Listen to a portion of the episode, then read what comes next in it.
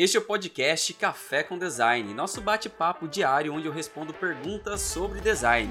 E se você quiser assistir ao vivo, de segunda a sábado, às sete e meia da manhã, faça uma live simultânea no Instagram e YouTube. Então inscreva-se no canal Design de Conversão e me segue no arroba rodrigo H Silva lá no Instagram.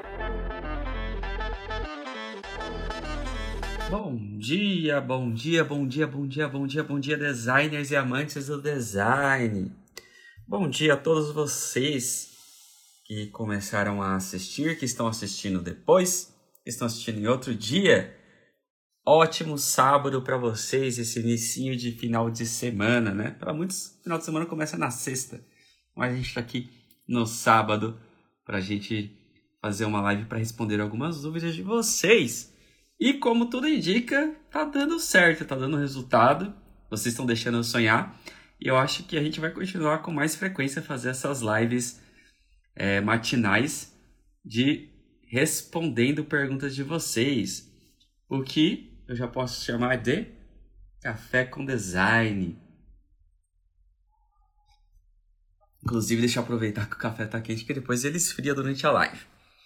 E aí, como vocês estão? Hoje eu vou responder três perguntas que mandaram e uma é polêmica, bem polêmica mesmo. Bem polêmica que tem a ver com o Canva e o Rodrigo. Mas eu vou responder já já.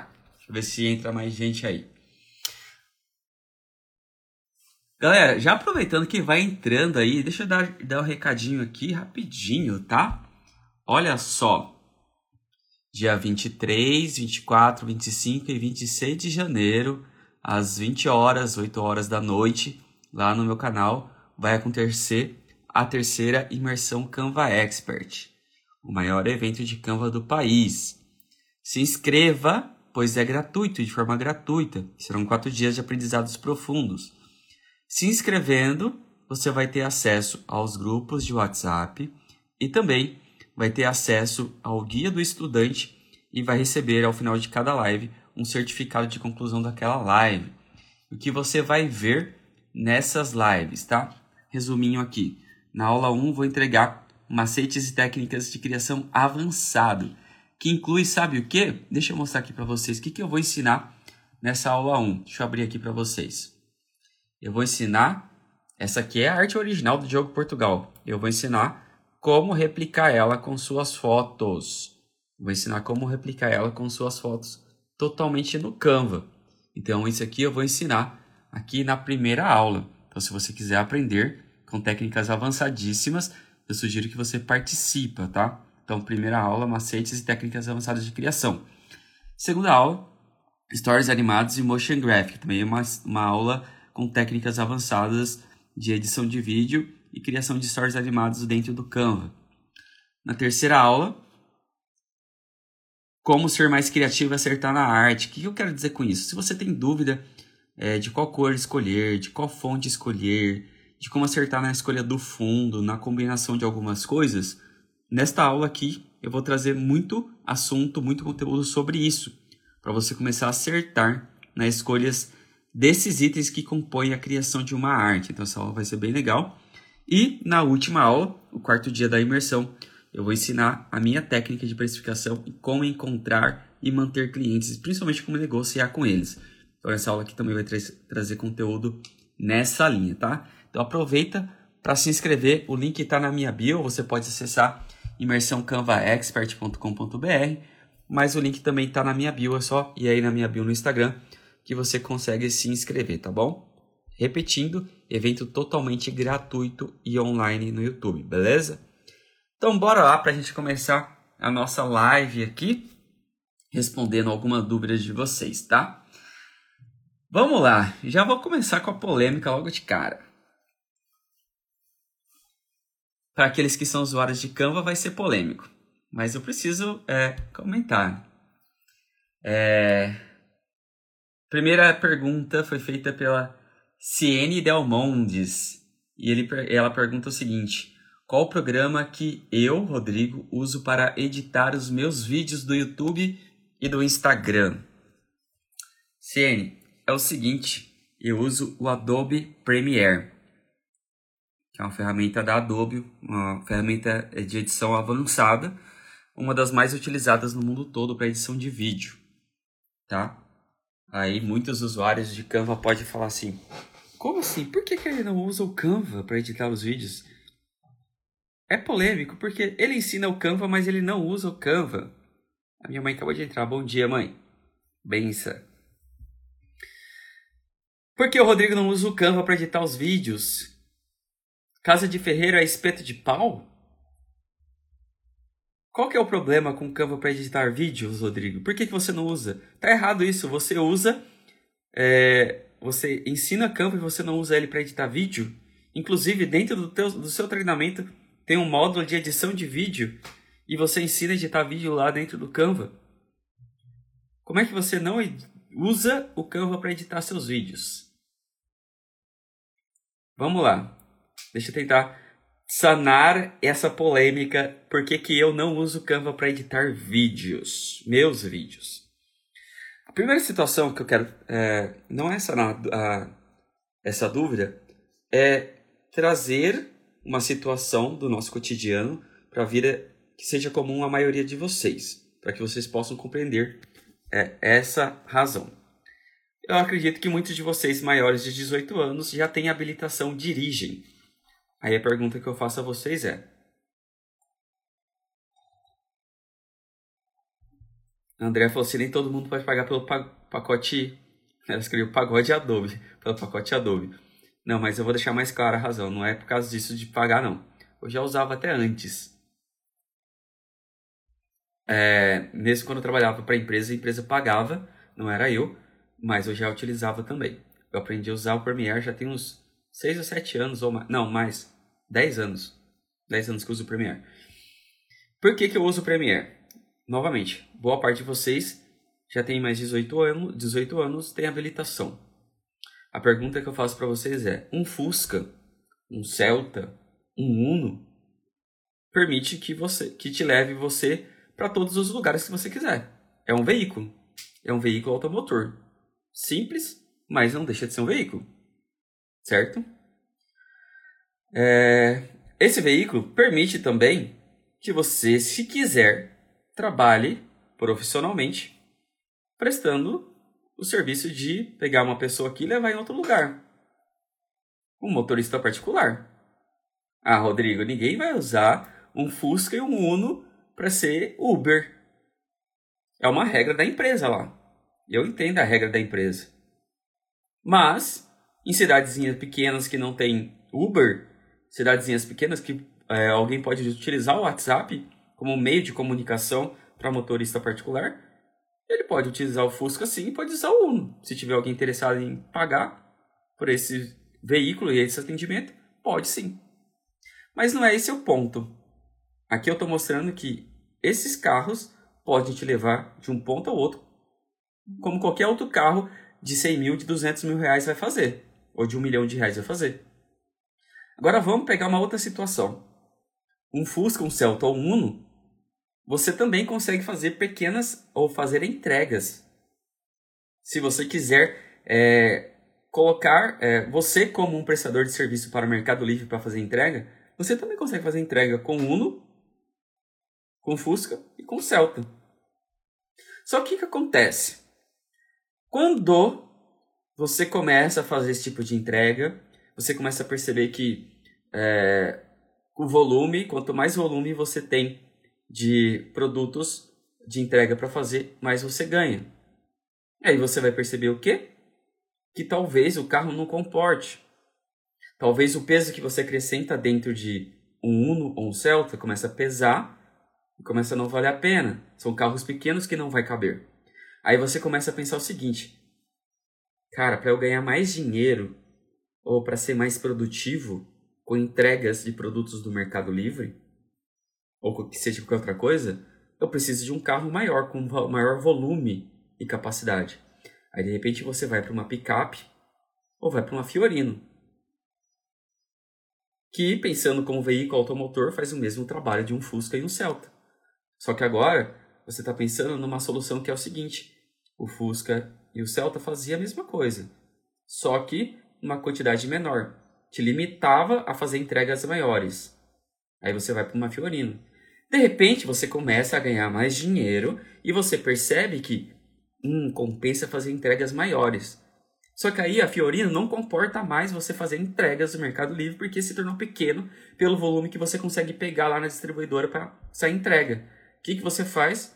Você vai lá, compra uma Kombi. A Kombi fica pequena, você vai lá e pega uma van, uma minivan, uma van que seja, adesiva tudo do Mercado Livre em volta e vai fazer entrega. Mas também que você pode utilizar como veículo para te levar de um ponto A para o ponto B. Por que eu estou fazendo essa analogia? Para que muitos de vocês compreendam é, que não é polêmico nem nada. Ao usar uma ferramenta avançada, como eu uso o Premiere, é que uma ferramenta que vai atender essa necessidade, essa demanda, que vai além daquilo que eu necessito e que o Canva pode me oferecer. É uma demanda profissional, ou mais além do profissional. Não que não seja possível de fazer isso profissionalmente dentro do Canva. É possível também. Contudo, o Canva tem suas limitações. Porque exatamente como um Fusca, como um Celta, o Canva ele até pode fazer determinadas coisas, mas ele não foi criado para aquilo. Da mesma forma que pegar o Premiere, que é muito mais avançado, infinitas vezes mais avançado para edição de vídeo que o Canva, o Premiere é péssimo, é ruim para fazer arte. Quem for tentar fazer uma arte no Premiere vai ter muito trabalho. É péssimo, é ruim. Porque não dá. Vai falar, mas espera aí, se ele é ótimo para edição de vídeo, muito melhor que o Canva, e ele é ruim para fazer arte, é porque ele não foi feito para isso. Quando a gente entende que uma ferramenta ela é ótima para que foi criada para aquela coisa e a outra para outra coisa, a gente compreende que determinadas ferramentas é, você acaba tendo usando uma e depois escolhe outra para usar para suprir uma necessidade. Então, para artes, para artes é, que também dá para fazer artes avançadas, o Canva supre muito bem a minha necessidade. Para edição de vídeo, o Canva já não supre a minha necessidade. Porque eu preciso de agilidade pela quantidade de vídeo que eu gravo, eu preciso de algumas é, ações e controles que o Canva não permite trazer para mim. Mas isso é a minha necessidade. Agora vamos pegar o mesmo exemplo lá do transporte. Vamos pensar numa mudança. Se você mora num apartamento, mora sozinho ou vai apenas levar alguns itens de uma casa para outra, você consegue fazer isso com Fusca, com Uno e com Celta. Você não vai precisar de um caminhão. Então, para edição de vídeo simples, que não exige nada complexo, o Canva vai te atender muito bem. Agora, quando a sua demanda cresce, a sua necessidade fica mais pesada, como fazer o transporte de uma mudança completa de uma casa, uma casa aí que mora duas, três pessoas ou mais, não tem como você fazer. Não que não tem como, tem como fazer de Fusca ou de Uno. Só que dá mais trabalho. Aí você vai precisar do quê? De um veículo maior pode ser um caminhão. Então, compreenda que ao eu escolher o Adobe Premiere para edição de vídeo, é porque eu estou atendendo uma demanda, uma necessidade minha que é muito maior do que o Canva pode me proporcionar. Rodrigo, isso quer dizer que o Canva é ruim para edição de vídeo? Não. É que cada ferramenta foi feita uma coisa específica. O Canva é excelente para muitas coisas. O Premiere é ótimo para edição de vídeo, só que é péssimo, péssimo para criação de arte e para tratamento de imagem, qualquer outra coisa. Ele é ruim, porque ele não foi feito para isso. Ele foi feito para edição de vídeo. E se eu for olhar em consideração ao meu setup de edição de vídeos para o YouTube e Instagram, eu uso praticamente três ferramentas diferentes. Adobe Premiere para fazer edição de vídeo propriamente dito. Na verdade, quatro, vamos colocar aí. O OBS Studio para captura de tela e captura da imagem da minha câmera, uma ferramenta. Aí depois eu uso o Adobe Premiere para fazer a edição e os cortes do vídeo. Depois tem os gráficos, as vinhetas, as animações que entram. Eles foram feitos no Adobe After Effects. E depois tem a edição de áudio, que é o tratamento de áudio para dar uma melhorada no áudio. Aí eu uso o Adobe Audition. São quatro ferramentas diferentes que eu uso para edição de vídeo. Rodrigo, por que você não faz tudo numa única ferramenta? Porque uma única ferramenta não é boa para tudo isso. Como eu disse, o Premiere não é bom para tudo isso. A Audition é ótimo para edição de áudio. After Effects é ótimo para fazer efeitos e animações. Premiere é ótimo para fazer edição e cortes de vídeo. OBS é uma das ferramentas mais usadas no mundo para captura e gravação de tela. Pronto. Cada ferramenta é específica para uma coisa.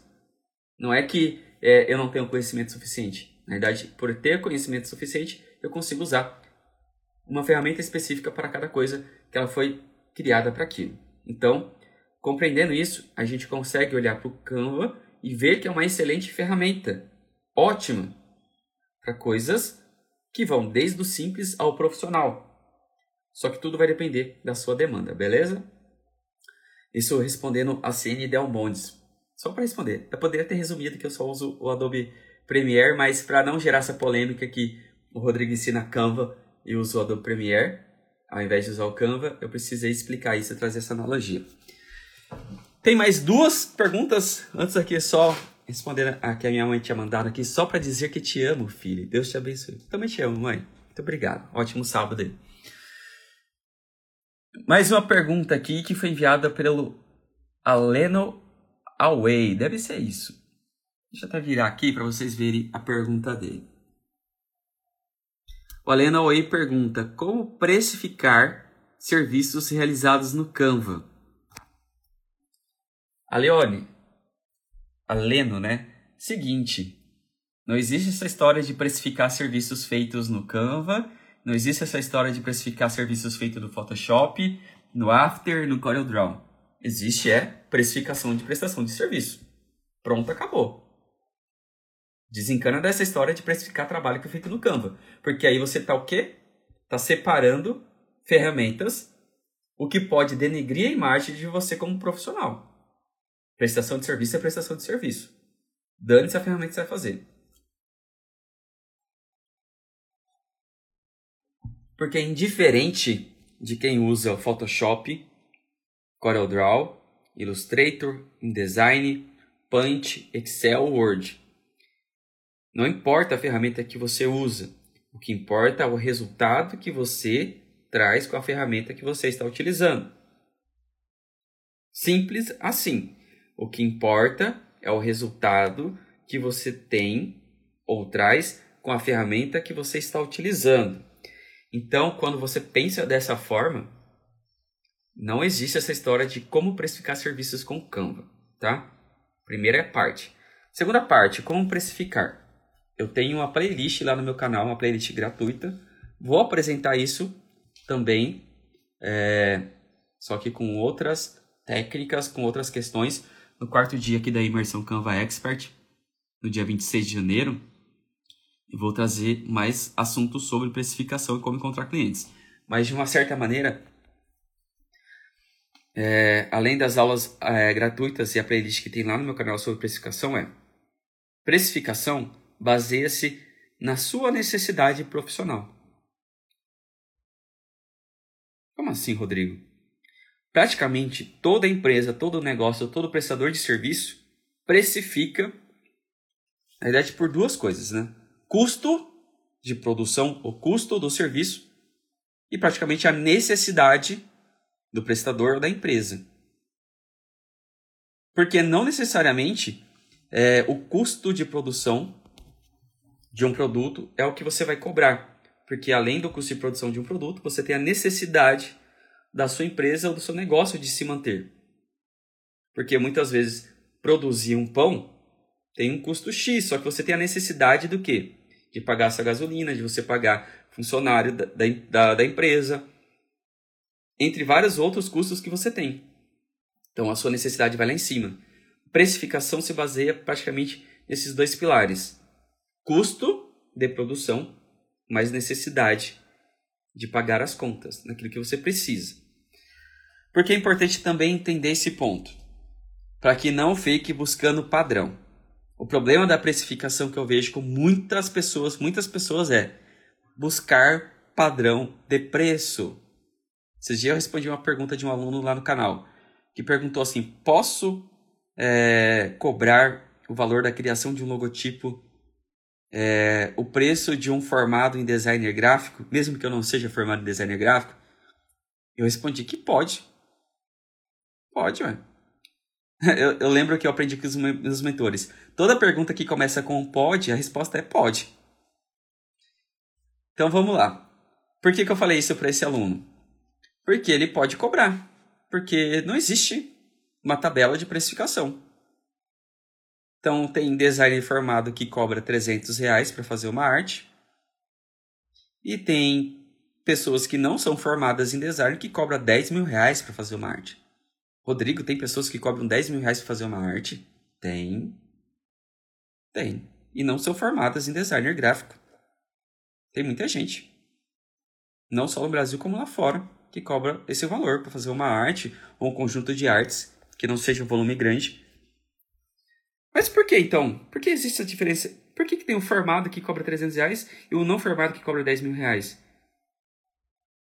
Porque existe uma diferença é saber a necessidade. Quando o profissional entende a necessidade, principalmente o quanto de problema ou resultado que ele traz, é o valor que ele vai cobrar. Por isso que precificação é bem desafiador. Principalmente para o nosso mercado de designer gráfico, porque é algo subjetivo. Como é que você precifica a arte? Não tem como você precificar a arte, porque a arte é subjetiva. Então, o preço na criação de artes, ele é subjetivo. Então, a primeira coisa é desencana da ferramenta. Segunda coisa é, é desencana de achar que existe padronização. E a terceira é cobre baseado na sua necessidade. E não que existe um padrão, que existe uma tabela de preço. Ah, Rodrigo, mas aí não vai prejudicar porque a minha necessidade é ganhar 100 reais por mês só. Não vai prejudicar o mercado e outras pessoas? Vai. Porque mesmo que a sua necessidade é 100 reais, aí você tem que olhar para um outro fator. O mercado que você está oferecendo, esse valor de prestação de serviço, ele tem condições de pagar 100 reais ou ele pode pagar mais. Ou 100 reais não quer dizer nada para ele. Aí a gente tem que olhar para esse outro viés. O valor que a gente está cobrando para aquele mercado, para aquele nicho de mercado, para aquela pessoa, empresa ou negócio, aquela pessoa tem condições de pagar? Aquela empresa tem condições de pagar esse valor? Se tem, é fácil para aquela empresa pagar? Ou é difícil? Agora a gente está olhando para o potencial de pagamento desse cliente, que é um outro viés também. Porque você pode atender um pedreiro que talvez não tenha condições financeiras de pagar para uma arte de uma postagem de construção, aí o valor dele é mais baixo. Mas você pode atender um construtor que tem uma equipe que constrói até edifício que tem um poder aquisitivo mais alto. O nicho de mercado é o mesmo e a arte poderia ser até a mesma. Mas será que faz é, sentido cobrar o mesmo valor? Ah, Rodrigo, mas aí é ser injusto. Não é ser injusto. Na verdade, você está sendo justo com você mesmo. Porque se você tabela algumas coisas, você pode prejudicar o seu cliente e a você mesmo. Porque você pode muitas vezes estar tabelando para baixo demais, tá com uma régua muito baixa dos seus preços, e aí você acaba pegando um cliente que tem potencial de pagamento muito mais elevado, que vai achar barato a pagar. É barato mesmo e vai falar para os outros que você é um designer que cobra barato. E você tá, vai ser taxado como o quê? Um designer barato e não bom designer. Que agora existe uma diferença. Você pode cobrar caro, mas sendo um bom, aí você precisa ser um bom designer. Porque aí você não vai ser taxado como um designer caro. Se for ter, tá, ser taxado como designer caro, as pessoas vão per perguntar por que, que ele é caro? Ah, porque o cara é bom. Aí já muda o jogo. Porque o barato nem sempre quer dizer que é bom. Ele só é barato. Ele, é sendo, ele vai ser procurado por ser barato e não por ser bom. Eu não sei vocês, eu gosto de ser procurado por eu trazer resultados, por eu ser um designer bom. Não é por, pelo valor que eu cobro. Para muitas pessoas, muita gente que às vezes solicita algum orçamento, o meu valor é caro. Mas eu sei do valor que eu faço os meus trabalhos e o quanto eu posso cobrar por causa dos resultados que eu trago. É diferente. Então, mas essa é a minha necessidade. Então fique atento também à sua necessidade sobre precificação. Mas de uma certa maneira, a coisa básica que eu gosto de falar, que não deve ser regra geral, mas o básico para quem está com dificuldade de cobrar, não saber precificação é especifique o salário médio que você gostaria de ganhar por mês. Sei lá, dois mil reais, dois mil e quinhentos reais por mês. Que é o salário que você gostaria. Se você não tem a noção do salário que você gostaria, você pode buscar uma média de salário ou de preço que se paga por designer gráfico na sua região. Aí você vai num site de, é, de vaga de emprego e procura lá é, vagas de designer gráfico e dá uma olhada nos valores de preços que são ofertados no mercado e ver quais são os preços. Aí você vai ter uma noção também de salário da sua região, que está pagando. Você vai pegar esse valor, vai dividir por 30 para ter o valor do dia, depois você vai dividir por 8 para ter o valor da hora. Aí você tem o valor da hora. Aí você vai cobrar pelo valor de hora trabalhada. Então, se você vai fazer uma arte, você tem que agora ter uma noção então, todo profissional tem uma noção de quanto tempo vai durar o seu trabalho. É imprescindível que você saiba ou tenha uma noção de quanto tempo vai gastar. Cobre por hora. Ah, Rodrigo, eu gasto 10 minutos. Não importa, é uma hora. O mínimo vai ser sempre uma hora. Então, você coloca lá uma hora para prestar serviço. Para cobrar pra, aquela prestação de serviço. Beleza. Então, você vai lá e cobra é, o valor daquele trabalho, se você gastou 10 minutos ou 20 minutos, uma hora desse valor que você dividiu no mês. Ah, mas e se eu não fizer 8 horas de trabalho por dia, Rodrigo, durante o mês? Eu não vou alcançar o salário que eu quero. Não vai mesmo. Porque uma empresa não funciona assim. Uma empresa, porque pensar no salário é a nossa necessidade. Tanto que pensamento de uma empresa, mesmo que você é um empreendedor que você trabalha para você mesmo, existe uma coisa chamada prolabore. Prolabore é o seu salário, é o dinheiro que você pega do valor do montante total da sua empresa, que vai servir como o seu salário. Ele vai ser fixo. Se ganha a mais por mês, a sua empresa fatura muito mais, você não vai mexer naquele valor. Você vai pegar o seu prolabore. Esse é o seu, esse é o seu salário. De tempo em tempo, você vai lá e faz retiradas, mas mensalmente você tem o seu salário.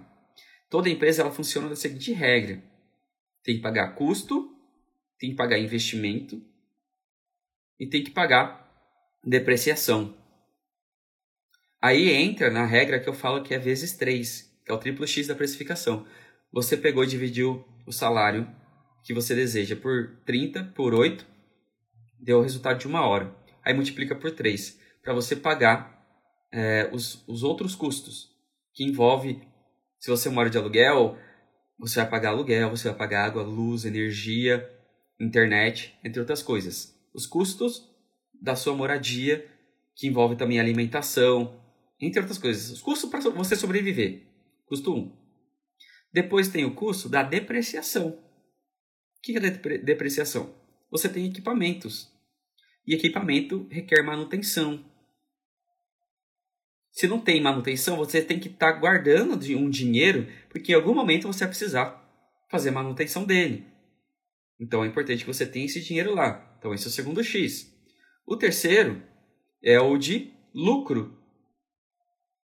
Toda empresa tem que dar lucro. Se não tiver lucro, não serve, não funciona. Uma empresa quebra sem lucro. Porque é com lucro que você vai fazer o quê? Reinvestir no seu negócio, trocar um equipamento, comprar um equipamento novo, reinvestir em você mesmo ou reinvestir investir em um funcionário, que é pagar treinamento de funcionário, que é contratar funcionário, que é aumentar a empresa, é baseado no lucro. Aí entra o terceiro X da questão. Aí você vai ter aquele valor vezes 3, que aí fica muito mais fácil para você alcançar algo perto do valor que você quer do mês, tá? Então, essa é a minha técnica de precificação. Se você quiser aprender e entender um pouquinho mais, assiste lá no dia 26 de janeiro de forma gratuita online, onde eu vou apresentar a técnica de precificação e como encontrar e manter clientes e negociar com clientes, tá? Tem aula aqui no canal também, lá no meu canal, é uma playlist só sobre isso, tá? Beleza? Agora responder aqui uma última pergunta aqui, que é do Lil John. Você sabe fazer banner para a loja de tênis? Mais uma pergunta polêmica. Lil, a resposta que eu vou dar para você sei. É isso que você queria saber? Eu sei. Ele está perguntando se eu sei fazer banner para loja de tênis. Eu sei.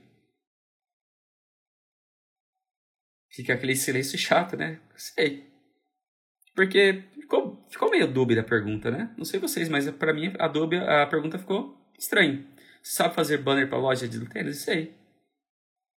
Como eu sei fazer banner para loja de roupa, eu sei fazer banner para açougue, eu sei fazer banner para mercado, eu sei fazer banner para loja de construção, eu sei fazer banner para loja de tinta, sei fazer banner para rodoviária, sei fazer banner para agência de turismo, sei fazer banner para todo tipo de, de, de nicho de mercado. Como assim, Rodrigo? Ele te perguntou de banner para tênis, você está falando de outros lugares. Sim, porque uma vez que você aprendeu a fazer uma arte, ou você conhece técnicas, você faz arte para qualquer outro lugar. Não existe, outra coisa que eu sempre falo, não existe e desista. Desista. Desista de ir em busca, desculpa o termo, da porra do padrão para criar uma arte para um nicho de mercado que não existe. Eu sempre tenho que estar tá repetindo. E às vezes você é duro com, com as palavras porque, cara, é muito ruim às vezes ver as pessoas indo em busca de um padrão, colocar dentro de uma forma o padrão que existe um padrão para fazer uma arte para loja de roupa, que existe um padrão para fazer uma arte para loja de tênis, que existe um padrão. Que se fosse assim, todas as artes do mundo seriam iguais. A arte do McDonald's seria igual da arte do Burger King. E não são. E, e, é fácil você compreender porque do lado de um McDonald's, quase todo, toda a cidade, quase todo shopping, tem um Burger King. E eles não são iguais. Nem na fachada, nem na sua criação, nem nas suas artes. Se tudo fosse igual, Casas Bahia, Americanas, Pernambucanas, Ponto Frio, Extra, essas lojas teriam as artes idênticas. E aí eu pergunto, elas são iguais? Não são, porque não existe um padrão para estilo de arte. Existem sim técnicas e estilos que podem estar alinhados a um certo nicho de mercado, mas não existe padrão. Porque se tivesse padrão, de novo, todas as artes seriam iguais. Aí tem uma outra questão. Sabe fazer banner para loja de tênis. O que seria? Uma loja física? Se for banner, faço. Já fiz faixa, já fiz adesivação para loja. Arte para adesivo para loja, de roupa, que também enquadra também para loja de tênis. O Denis está refazendo a pergunta aqui. O que levar em consideração em uma arte para tênis? Aí é diferente. Boa! Valeu, Denis, por contribuir. Agora muda totalmente o jogo da pergunta. O que levar em consideração em uma arte para tênis? O público. Primeira regra é o público. Como assim, Rodrigo?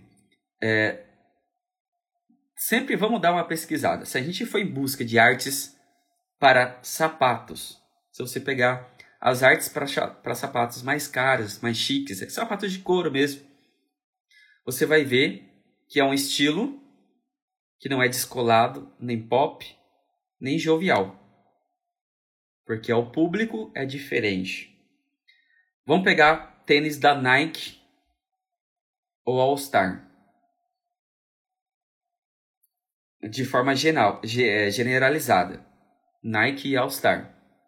Nike e All Star são artes muito mais é, joviais, mais cheios de cores, cheio de splashes, é, grafites e até uma desconstrução até do próprio produto.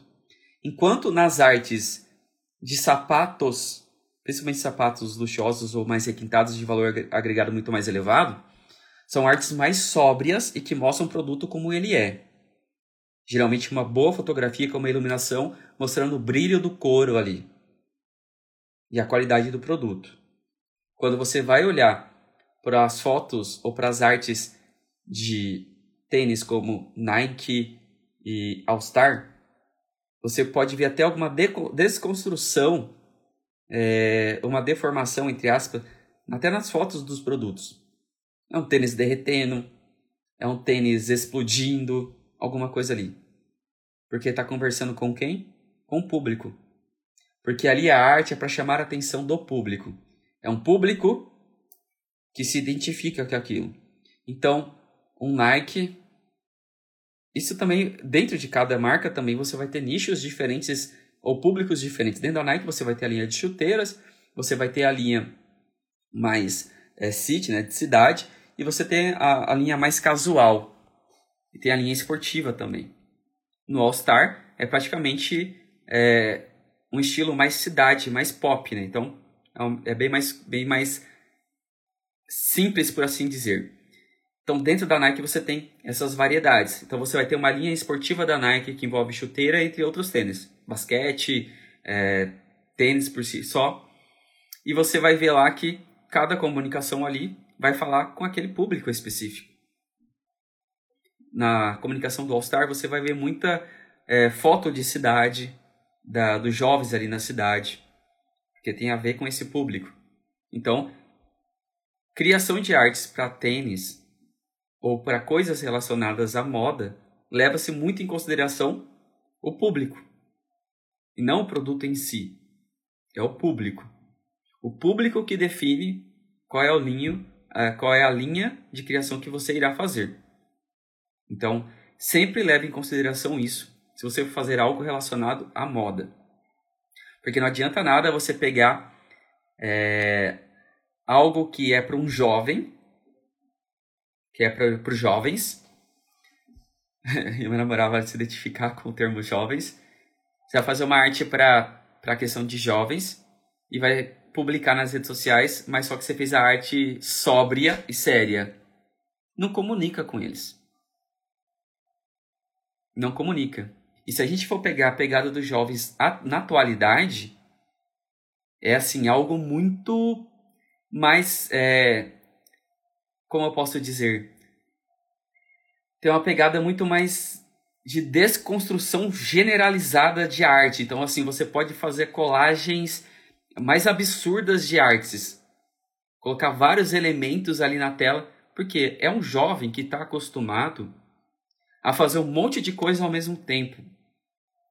Tá ouvindo música, jogando videogame, assistindo YouTube ou vendo TikTok. E ainda conversando com os amigos. Então, ele está fazendo um monte, ele não está focado numa única coisa. Então você consegue colocar vários elementos ali de forma harmônica, porque é possível criar uma bagunça harmoni harmonizada e conversar com, ele, com esse público de forma mais fácil do que simplesmente pegar o tênis ali e colocar num fundo branco. Talvez não resolva, talvez não atenda.